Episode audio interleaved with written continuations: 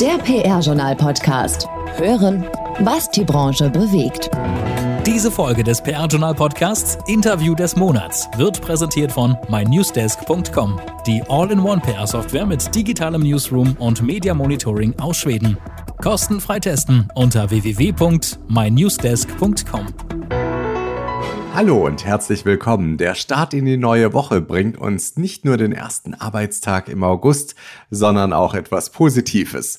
Und zwar das Interview des Monats in voller Länge aus dem PR-Journal Podcast. Und wer unsere Newsletter-Jubiläumsfolge gehört hat, der weiß, dass es jetzt um Diversität und Inklusion geht.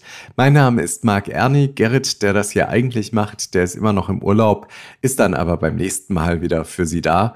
Und jetzt starten wir aber durch mit unserem Thema und es geht zum einen um Vielfalt, Verschiedenheit in Bezug auf Gruppen und individuelle Merkmale, zum anderen aber um Inklusion, also die Einbeziehung, den Einschluss von Menschen in einer Gesellschaft unabhängig von ihren individuellen Persönlichkeitsmerkmalen.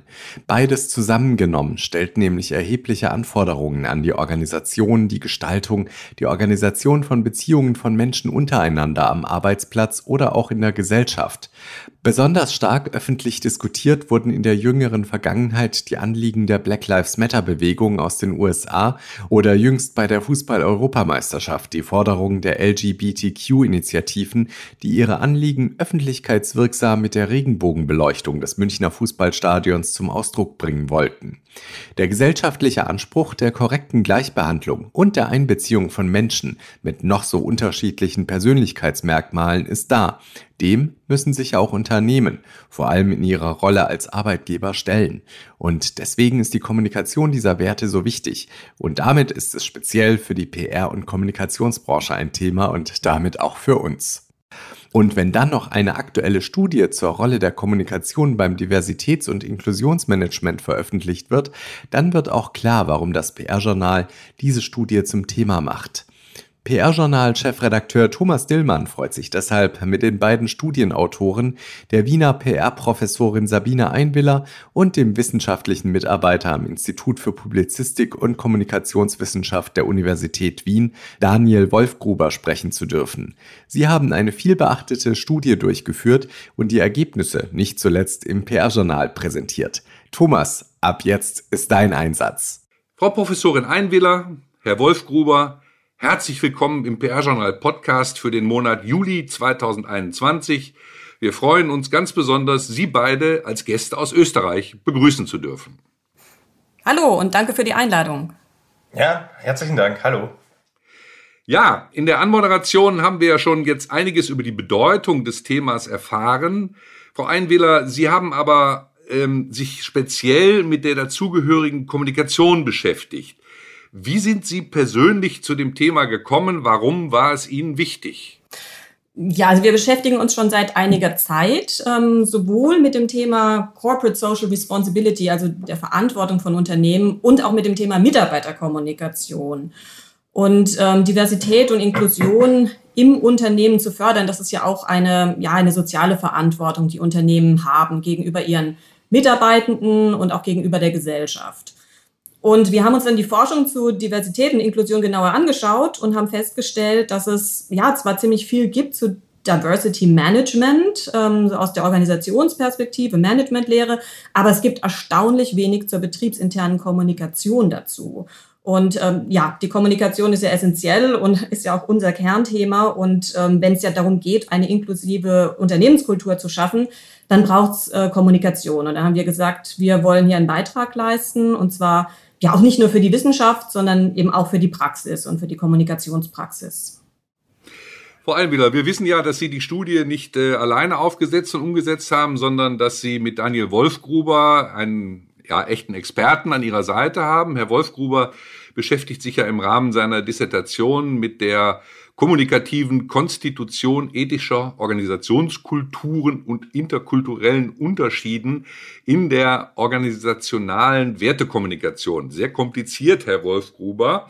Aber sie haben tatkräftig mitgewirkt an der Studie. Sie haben in, die waren in der Funktion des Leiters des Forschungsprojektes und äh, sie haben das Ganze sehr breit aufgesetzt, soweit ich weiß. Vielleicht mal ein paar Worte zu den Grundlagen der Studie. Ganz kurz zum äh, Studiendesign. Also äh, ganz klar, wir haben mal wie bei jedem, äh, ich sage jetzt mal ordentlichen Forschungsprojekt mal einen äh, sogenannten Literature Review gemacht, wo wir äh, einmal geschaut haben, ähm, wie sieht's aus mit der kommunikationswissenschaftlichen Perspektive auf äh, Diversity and Inclusion. Und da, da haben wir dann klar gesehen, also aus kommunikationswissenschaftlicher Perspektive gibt es noch sehr viel Luft nach oben.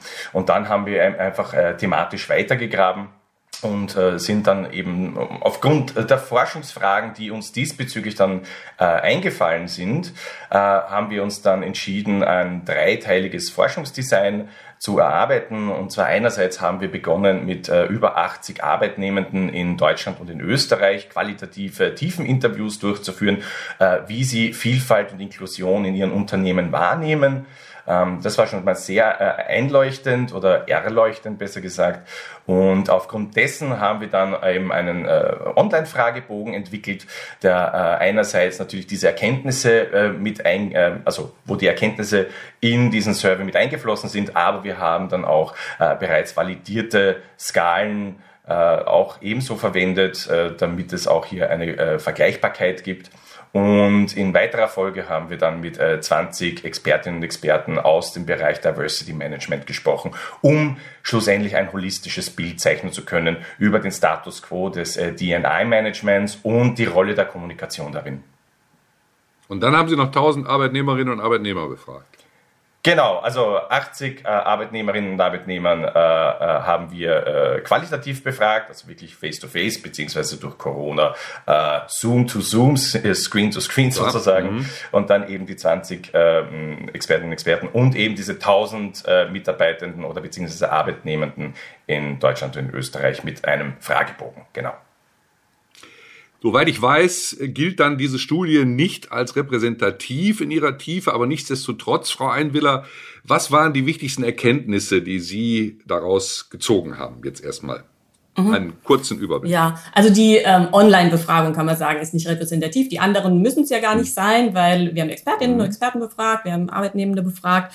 Und ähm, was eben gerade bei den ähm, bei der Expertenbefragung rausgekommen ist, ähm, ja, eigentlich haben alle unisono gesagt, das Commitment, also volle Commitment der Unternehmensleitung, ähm, das ist essentiell. Also wenn die Unternehmensleitung da nicht dahinter steckt, dann äh, hintersteht, dann ähm, wirkt das auch nicht authentisch. Und Authentizität, ähm, das war auch eine wichtige Erkenntnis, ähm, die wir aus der Befragung dann gezogen haben. Das ist auch wichtig, damit äh, die Arbeitnehmerinnen und Arbeitnehmer das auch ernst nehmen und dass das dann auch wirkt auf die ja, Identifikation der Mitarbeitenden, auf die Loyalität der Mitarbeitenden. Also ähm, eben, wie gesagt, wenn es nicht authentisch ist, dann, dann wirkt es auch nicht und oder nicht, nicht so stark zumindest.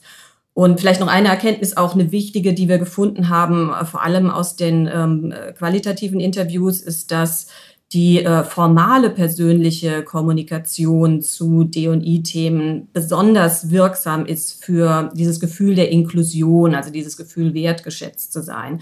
Also wenn das wirklich so in formalen Kontexten angesprochen wird, zum Beispiel bei Ansprachen des Managements, in Townhall-Meetings ähm, oder in Workshops, ähm, das kann natürlich auch alles virtuell stattfinden, aber ähm, es muss eben schon von Personen auskommen, die möglichst eben auch eine Führungsfunktion haben oder eben so in formalen Kontexten, dass dieses Thema angesprochen wird und dann ähm, hat es eine besonders starke Wirkung. Ja, da wollte ich gleich später noch drauf zu sprechen kommen. Ich habe jetzt noch eine Zahl im Raum stehen, äh, die Sie ja auch veröffentlicht hatten. Ähm, das fand ich äh, sehr erstaunlich, dass also äh, Ihren Ergebnissen zufolge nur 38 Prozent sich bei Ihrem Unternehmen wirklich dazugehörig fühlen. Da ist meiner Meinung nach noch viel Luft nach oben, wenn nur knapp ein Drittel oder etwas mehr als ein Drittel sich da so mit Ihrem Unternehmen identifizieren können. Wie bewerten Sie das? Mhm. Ja, eben. Also äh, Luft nach oben, ähm, Sie haben es schon gesagt, ist da auf jeden Fall. Ähm, und eben dieses Inklusionsgefühl, also das ist eben eine Definition von Inklusion, dass man sagt, also die Mitarbeiter, es ist eine Wahrnehmung. Die fühlen sich wertgeschätzt, sie können sich einbringen, sie haben das Gefühl, sie können partizipieren, sie werden wirklich so äh, mit ihrem vollen Potenzial auch wahrgenommen und wertgeschätzt in der Organisation. Und ähm, ja, wenn das halt nur so ein bisschen mehr als ein Drittel so wahrnimmt, dann ja, ich glaube, da wird auch einiges an Potenzial ja, verspielt. Also da ist mehr drin. Und wenn ähm, Unternehmen es schaffen, dass sich ihre Mitarbeitenden tatsächlich mehr inkludiert und eben mehr wertgeschätzt fühlen und auch das Gefühl haben, sie können sich mehr einbringen, dann ähm, steigert das auch die Leistung. Und ähm, ja, insofern ist das etwas, was durchaus verbesserungswürdig ist. Hm. Herr Wolfgruber, ja. wie interpretieren Sie diese Zahl? Haben Sie da eine andere Sicht äh, äh, auf das Ergebnis oder gehen Sie da mit bei Frau Einwiller? Ähm, äh, natürlich ähm, werde ich meiner Chefin nicht äh, entgegensprechen. Nein, Spaß, Spaß, Spaß beiseite. Nein, äh, ich stimme vollkommen zu. Äh, was es hier bei den 38 Prozent jedoch äh, definitiv auch ähm, ja im Hinterkopf zu behalten gilt, ist einerseits ist die, äh, war die Studie ja nicht repräsentativ. es waren zwar 1000 Arbeitnehmende äh, in Deutschland, Österreich. Wir hatten äh, verschiedene Quotierungen hinsichtlich Alter, Geschlecht und so weiter und so fort. Aber es ist trotzdem natürlich äh, für den Arbeitsmarkt äh, weder für Österreich noch für Deutschland eben repräsentativ. Das ist das eine. Und das zweite ist, wie kommen wir zu den 38 Prozent? Und hier vielleicht noch eine kurze Anmerkung, damit es auch die Zuhörerinnen und Zuhörer auch äh, nachvollziehen können. Ähm, Sehr gerne, ja. Wir, wir, wir haben hier, also zum Beispiel, wenn, es hier um Inklusion geht, haben wir äh, eine äh, bereits validierte Skala von, äh, die entwickelt worden ist von der Frau Moa Barak die äh, in den USA eine sehr renommierte äh, Diversity and Inclusion Forscherin ist. Und äh, diese Skala beinhaltet eben äh, drei Dimensionen, wenn man so will. Einerseits ist es eben äh, äh, Partizipation in Aktivitäten, sei es in der Arbeit oder außerhalb der Arbeit mit Arbeitskolleginnen und Kollegen. Dann einerseits Partizipation in wichtigen Entscheidungen und Entscheidungsfindungsprozessen. Und das andere ist eben der Zugang zu Informationen, Informationsnetzwerken und das äh, wurde dann aufgedröselt in, wenn ich mich jetzt recht entsinne, waren es glaube ich 15 sogenannte Items, also Fragestellungen. Und die kann man dann beantworten auf einer Likert-Skala, wie das heißt. Also das sind so sechs Punkte äh, mit zwei Extremen. Das ist, trifft überhaupt nicht mhm. zu und trifft voll und, voll und ganz zu. Und für diese 38 Prozent, das sind jene, die äh, die Punkte 5 und, und also 5 oder 6 angekreuzt haben. Sprich, trifft äh, vollkommen zu oder trifft zu. Das sind die 38 Prozent, wo wir gesagt haben, die fühlen sich wirklich inkludiert, weil die haben das wirklich angegeben. Ähm, man darf auch nicht äh, vergessen, ähm, in der Statistik ist es so, dass wir die Tendenz zur Mitte haben. Und das habe ich mir angesehen. Also äh, äh, insgesamt äh, sind es, glaube ich, über 80 Prozent, die von bei der Literskala von drei bis sechs quasi eben ihr Kreuzchen okay. gemacht haben. Okay. Und das ist nur wichtig, quasi hier das auch in eine gewisse Perspektive zu setzen. Ja, okay, verstehe ich. Ähm, so, nun ist es aber grundsätzlich so, dass jetzt unabhängig von diesem konkreten Ergebnis ja bei Change-Prozessen jedweder Art immer Vordenkerinnen und Vordenker im Unternehmen äh, von großer Wichtigkeit sind, äh, die, den, die, die, die den Vorstand für ein solches Anliegen äh, gewinnen können. Also ich gehe davon aus, äh, dass auch bei den Themen Diversität und Inklusion, dass das genauso ist. Ähm, also wenn etwas geht, dann nur mit Hilfe des Vorstands als Treiber. Sie haben vorhin angedeutet, Frau Einwähler, dass das genau so ist und dass da äh, das erst geschehen muss, dieser Prozess. Mhm. Ja, ja, genau. Also ähm, klar, es gibt, je nachdem, also ähm, wer das dann anstößt im Unternehmen. Das können natürlich auch äh, Mitarbeitende sein, also dass das äh, bottom-up angestoßen wird und dann der Vorstand überzeugt wird.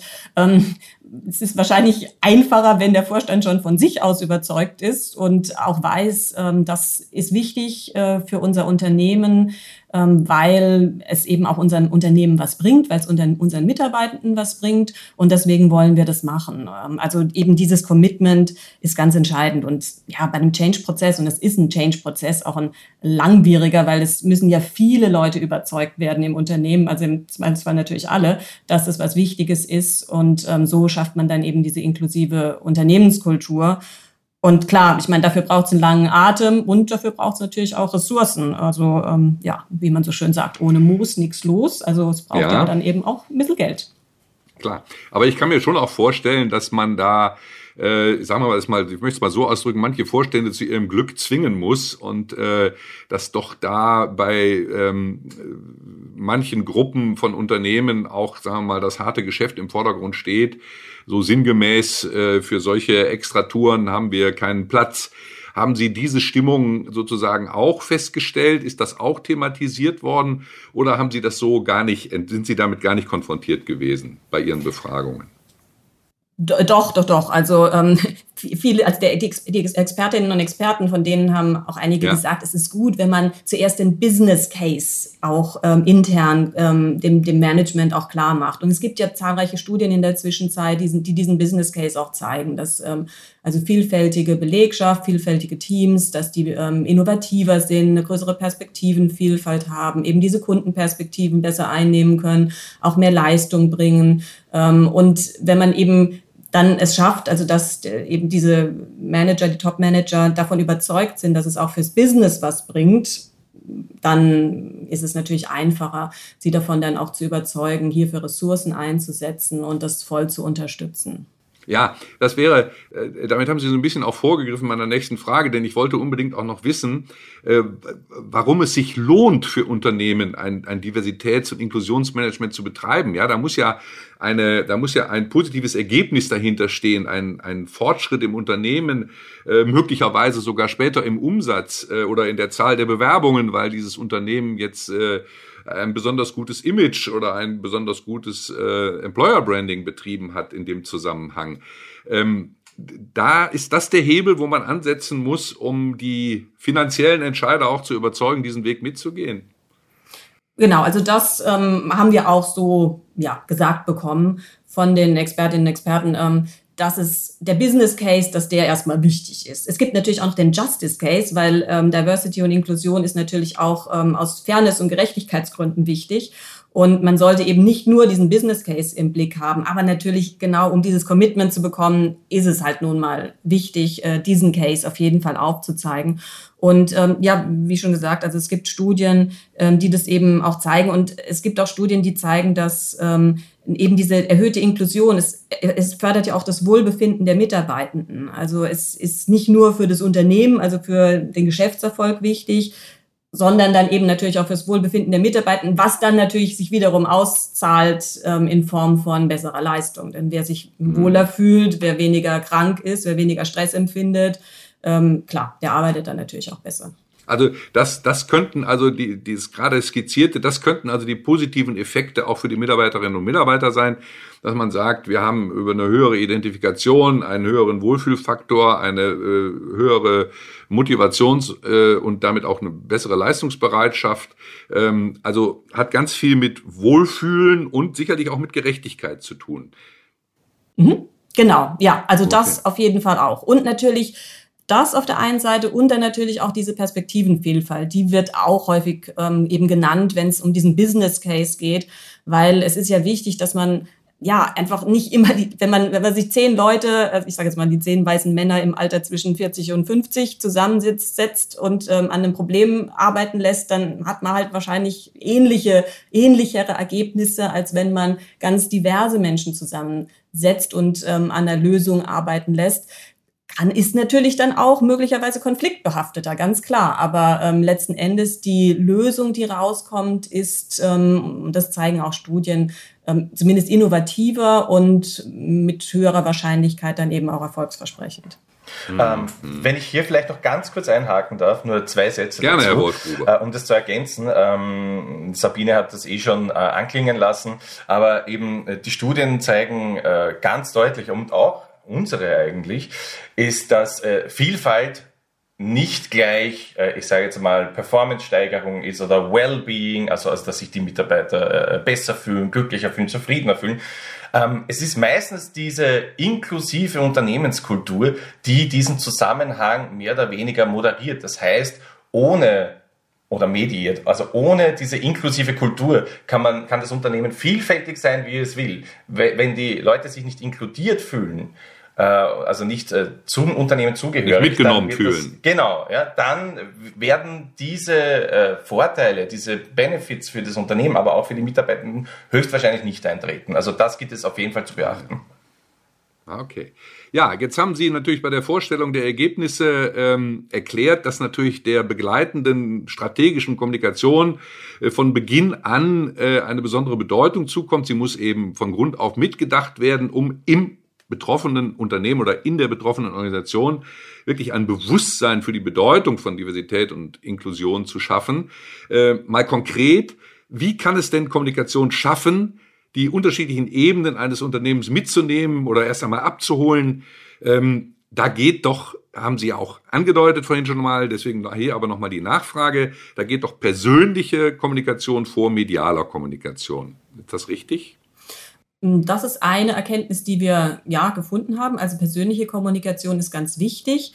Ähm, aber vielleicht noch mal einen Schritt davor. Also was ja. ganz entscheidend ist, es ist ja ein strategischer Ansatz. Und bei einem strategischen Ansatz muss man erstmal auch ganz klar eine Analyse durchführen. Und man muss zuhören. Deswegen Kommunikation ist ja nicht nur Reden, sondern Kommunikation hat ja auch ganz viel mit Zuhören zu tun und erstmal wirklich, Sie haben es ja auch gesagt, die Leute abholen. Und dafür muss man rausfinden, was sind überhaupt die Bedürfnisse, was sind die Wünsche, was, was, ist, was ist überhaupt unsere aktuelle ähm, Unternehmenskultur, wie stehen wir denn? Und ähm, in dieser ersten ja, Analysephase ist es eben ganz wichtig, sich Inputs zu holen, von den verschiedenen Ebenen aus dem Unternehmen, von den mitarbeitenden Führungskräften, aber eben auch externe Inputs von Kunden, von Zulieferern, ähm, um eben den Status quo ganz eindeutig, eindeutig dann eben zu erfassen. Und darauf aufbauend kann man dann sich überlegen, okay, was müssen wir jetzt tun?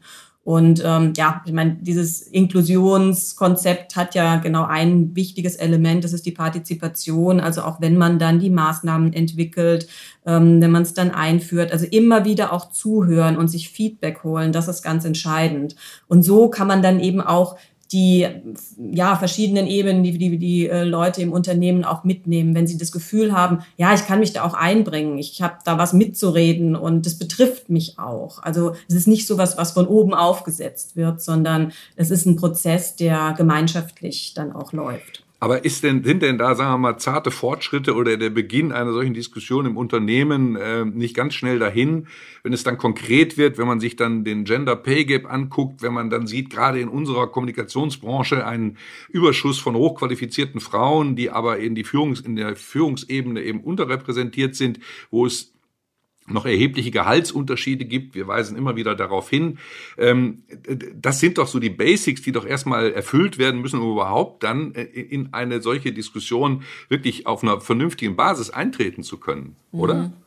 Ja, ja, ja, klar. Also zuerst, das sind natürlich dann auch die ja, KPIs, die dann ähm, aufgesetzt werden müssen, die klar definiert werden müssen, wo wollen wir hin. Aber auch das kann man ja mal kommunizieren. Also das heißt ja nicht, dass erst dann, wenn wir das haben, dann können wir erst weitermachen. Nein, also man kann ja durchaus ja voll einsteigen und kann sagen, ja, um, um dahin zu kommen, müssen wir es eben auch schaffen, dass wir eine inklusive Unternehmenskultur ähm, aufbauen. Also das geht ja alles miteinander quasi Hand in Hand. Und ähm, ja, natürlich ähm, ist es dann ja, frustrierend dann zu sehen, gibt immer noch den Gender Pay Gap, aber dann aufzeigen zu können, okay, das sind unsere Ziele und wir machen Fortschritte, vielleicht sind die ja, erstmal klein, aber wir haben Ziele und wir haben bestimmte Maßnahmen und das soll dahin führen und das dann eben auch kontinuierlich zu zeigen. Dann muss ich natürlich auch was tun. Also das ist klar. Ähm, wenn man dann natürlich immer nur auf der Stelle stehen bleibt, dann fragt sich die Belegschaft natürlich auch. Also ja, mhm. wie authentisch ist es oder wie, wie ernst ist es gemeint, wenn sich da nichts tut. Das ist klar.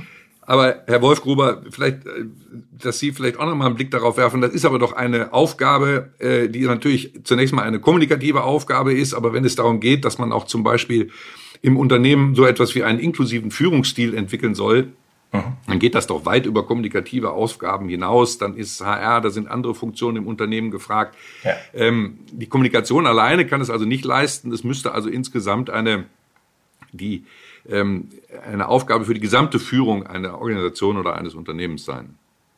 Ja, absolut. Ich gebe, ich gebe Ihnen vollkommen recht. Ähm, was es hier zu beachten gilt, und deswegen sagen wir auch in unserer Studie, äh, wie wichtig hier die interne Kommunikation ist. Also jetzt auch nicht nur die Abteilung, sondern äh, interne Kommunikation ist ja quasi die ganze Kommunikation innerhalb einer Organisation. Also das ist ja nicht nur eine, eine, eine Abteilung, die irgendwelche Meldungen rausschießt innerhalb der Organisation. Äh, wir sehen hier eben eine Schnittmenge. Also, also Diversity Management zum Beispiel ist, hat die Belange nicht nur, was Diversity und Inklusion angeht, aber auch eben HR, CSR, Kommunikation natürlich. Und äh, was wir eben auch gelernt haben, in unserer Studie, also insbesondere bei den Interviews mit den Expertinnen und Experten, ist, ähm, dass hier sehr eng äh, miteinander äh, gearbeitet wird, also zusammengearbeitet wird. Das ist essentiell, um hier auch wirklich äh, effektives und erfolgreiches Diversity Management hier auch ähm, zustande zu bringen. Äh, was ich noch sagen will zum äh, inklusiven Führungsstil, ähm, hier ist eben auch die Kommunikation gefordert. Also man sieht auch die interne Kommunikation, jetzt auch wenn man die Abteilung äh, hernimmt, die eng mit den anderen Abteilungen, die ich genannt habe, zusammenarbeiten. Es gilt hier eben äh, zu enablen. Das heißt, äh, es gilt hier einerseits äh, zukünftige, in Klammer, Führungskräfte mal zu schulen. Also es geht einmal darum, äh, da gibt es einige Modelle, dass man die richtigen Personen einmal überhaupt anstellt. Also Führungspersönlichkeiten Identifiziert und anstellt, ja. Genau, genau, ja. Also da geht es wirklich darum, haben die überhaupt die kognitiven Fähigkeiten? Das wird tatsächlich auch genannt in der Literatur, um überhaupt verschiedene ähm, ich sage jetzt einmal, Perspektiven, äh, die eben ihre Mitarbeitenden haben können, überhaupt äh, mal verknüpfen zu können und darauf eingehen zu können. Also äh, empathisch müssen sie sein, sie müssen kommunikationsfähig sein. Und die interne Kommunikation äh, muss hier auch ein Treiber sein, hier eben auch zu enablen, so äh, äh wenn, es jetzt darum geht, Kompetenzentwicklung, gemeinsam Hand in Hand mit äh, Diversity Management, Hand in Hand mit HR, äh, und so kann man eben so, ein, so, eine, so, eine, inklusive Führungskultur dann auch aufbauen, denn nur äh, wenn diese Role Models, diese Leuchttürme sozusagen, auch jetzt, äh, wie man so schön sagt, äh, den Talk walken, äh, nur dann kann es funktionieren und quasi der Funke überspringen und das Ganze wirklich zu einem authentischen großen Ganzen werden. Mhm. Also ich merke, es ist eine große Aufgabe, ähm, die Unternehmen, die unsere Gesellschaft da noch vor sich hat. Ähm, ganz zum Schluss äh, unseres Gespräches möchte ich äh, an der Stelle aber noch mal kurz einen äh, Realitätscheck von Ihnen äh, haben. Ich möchte um Ihre persönlichen Einschätzungen bitten, ähm, so Ihre persönliche Auffassung, wie steht es denn in der breiten Unternehmenswelt, also auch bei den kleinen und mittleren Unternehmen in der Industrie, wie steht es da wirklich um Diversität? Ist das ein kleines Pflänzlein, was da jetzt gehegt und gepflegt wird, oder ist das schon richtig im Gange?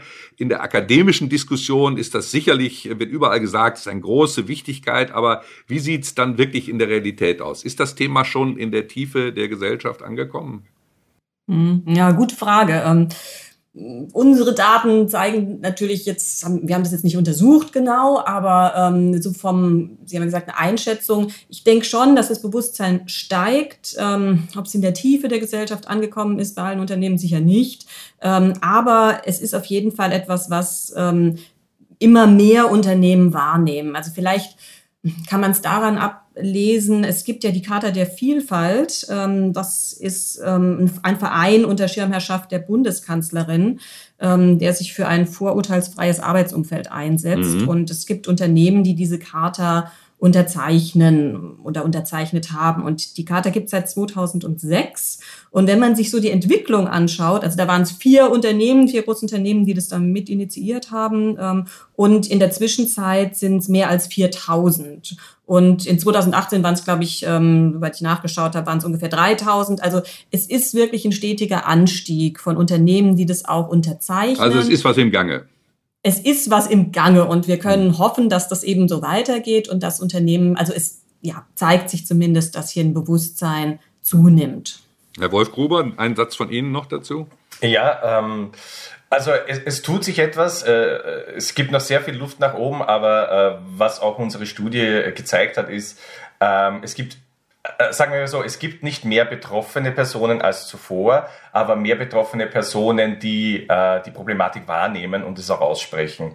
Also, und ich glaube, da sind dann Unternehmen gefordert, hier in dem Ganzen auch, äh, ich sage jetzt einmal, zuträglich zu handeln und eben dementsprechende Rahmenbedingungen dann auch äh, für diese Personen auch quasi äh, zu bilden.